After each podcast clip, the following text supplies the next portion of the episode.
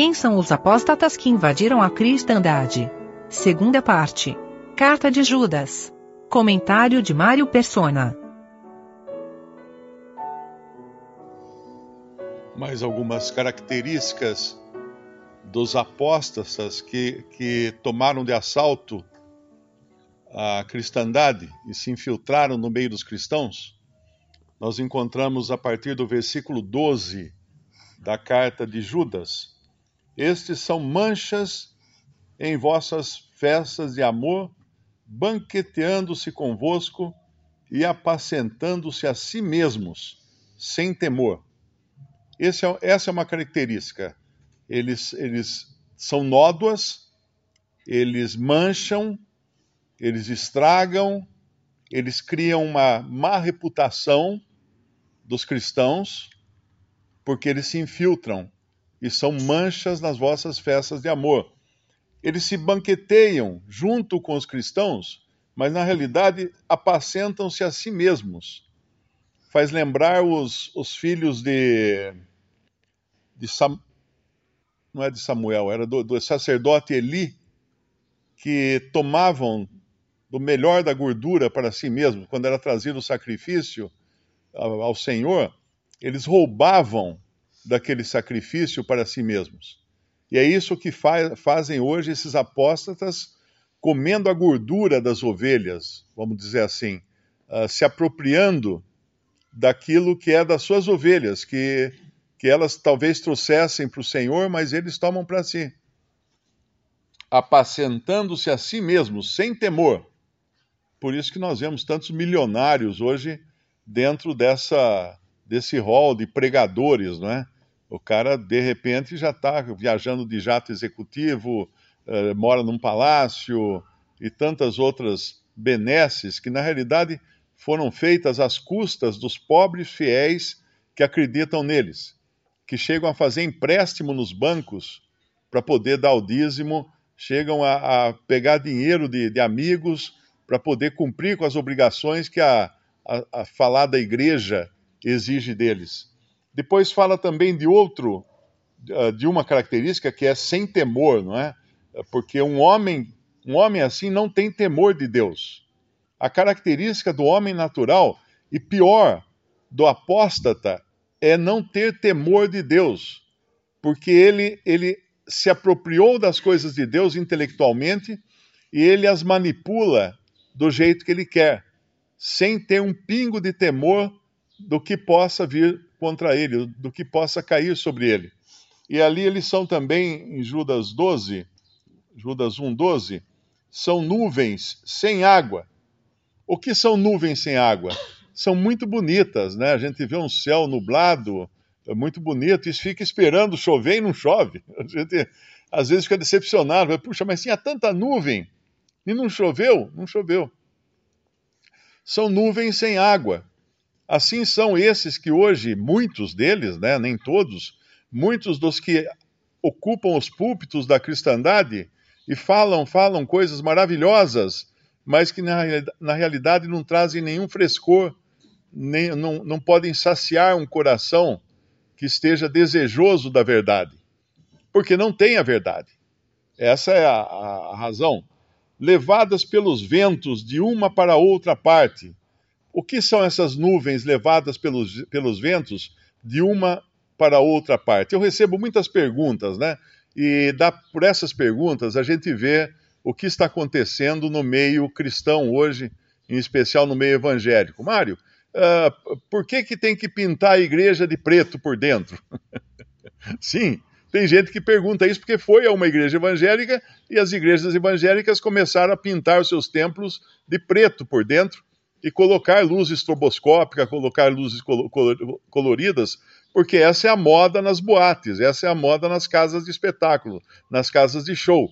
E como boa parte do culto, do chamado culto, nessas igrejas é um show, com palco e cantores e bandas sendo aplaudidas ali, eles acabam transformando também o ambiente em algo muito diferente do que seria um ambiente para se ocupar com a palavra de Deus. Por isso que são nuvens levadas pelos ventos de uma para outra parte. Para onde está indo a moda? Ah, está indo para lá, então vamos, vamos falar desse assunto.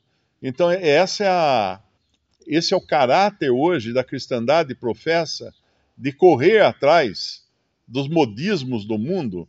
E aí você encontra hoje já pastoras pregando, uh, pregações sobre política e tudo aquilo que vai agradar os, os ouvintes. Psicologia, tem muito hoje de psicologia, tem cursos, inclusive, uh, dados nessas, nessas denominações de assuntos que são uh, relacionados à vida comum, ao, à, à vida diária das pessoas, mas que não tem base nenhuma, nenhum fundamento na palavra de Deus. Cursos de psicologia, cursos de, de, de amor, de relacionamentos, até cursos de, de negócios, como, como fazer negócios, como vencer na profissão, são, vão atrás do, do vento.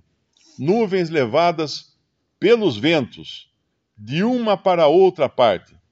São como árvores murchas. Aqui é a mesma coisa que acontece com as nuvens, infrutíferas, duas vezes mortas, desarraigadas, ou seja, dali não vai sair nada. Uma árvore desarraigada, ela não vai dar mais nem folha e nem fruta. Ela está acabada, ela está morta. E é essa sequidão de espírito que muitos acabam encontrando dentro da cristandade hoje, porque não há frutos, não há, não há qualquer produção que seja para a glória de Deus. Ondas impetuosas do mar que escumam as suas mesmas abominações. Uma onda impetuosa é aquela que vem e bate com força e derruba você na praia. E é muito comum hoje, às vezes tem, tem vídeos de pregações que é um, são horrores, né? Você vê a pessoa lá vociferando como se tivesse num ringue para bater no, nos seus ouvintes, para massacrar seus ouvintes, sem nenhum amor, sem nenhuma, nenhuma palavra de conforto, é, como se fosse inimigo dos ouvintes.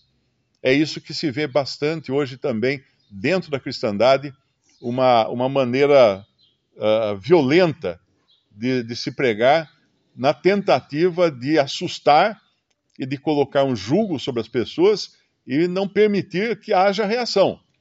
Porque ai, ai de alguém que na plateia levantar a mão e falar, pastor, não concordo com isso. Ai desse.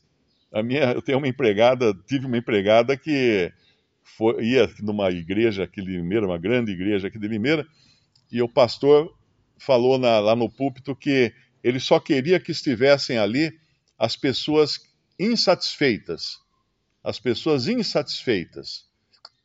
Porque eles estavam numa campanha dizendo que se você não estiver insatisfeito, Deus não vai uh, premiar você com bênçãos e etc. E tal. Então você tem que viver insatisfeito. Eu quero todos aqui insatisfeitos. Quem está insatisfeito? Todo mundo levantou a mão, ela não. Tem alguém aqui que não está insatisfeito? Ela levantou a mão, coitada. Aí o pastor deu um sabão nela, deu um sabão nela, que como é que ela estava ali, ele queria só insatisfeitos ali. Aí ela respondeu, ela falou assim, olha pastor, eu não posso estar insatisfeita, porque hoje eu acordei cedo, tomei um banho, ah, dormi bem, estou contente com Jesus, pude vir até aqui, tenho saúde para fazer isso, por que, que eu ia estar insatisfeita? Ele mandou ela sair. Ponha-se daqui para fora, ele falou para ela. ela. Ela foi expulsa. Ela foi expulsa do templo porque ela estava satisfeita. Ele não pode estar satisfeito, tem que estar insatisfeito.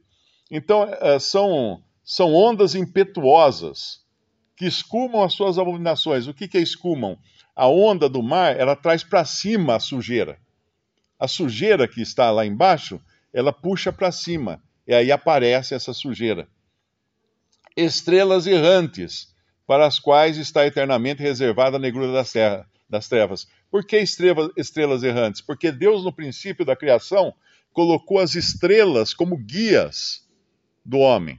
Até hoje, os satélites, antes era, eram os, os navegantes né, na Terra, usavam lá o sextante para se localizar, e hoje os satélites, os satélites usam as estrelas para se localizar no espaço. Como é que uma, uma sonda man, mandada para o espaço na década de 70 está conseguindo achar planetas no seu caminho para poder mandar fotos para a Terra, tudo? Porque ela se, ela se guia pela, pelas estrelas do espaço. ela se, se, se organiza para achar pontos de referência. E as estrelas foram dadas por Deus no princípio para servirem de pontos de referência, e que é um ponto de referência mais importante do que aquele que os, os três sábios do Oriente viram, uma estrela apontando para eles onde iria nascer ou, aquele que seria os reis de Israel.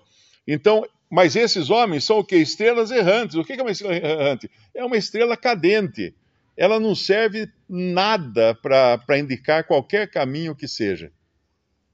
Assim são hoje os, os que presidem boa parte da cristandade. Homens uh, que estão seguindo pelo caminho de Caim, levados pelo engano do prêmio de Balaão e perecendo na contradição de Coré.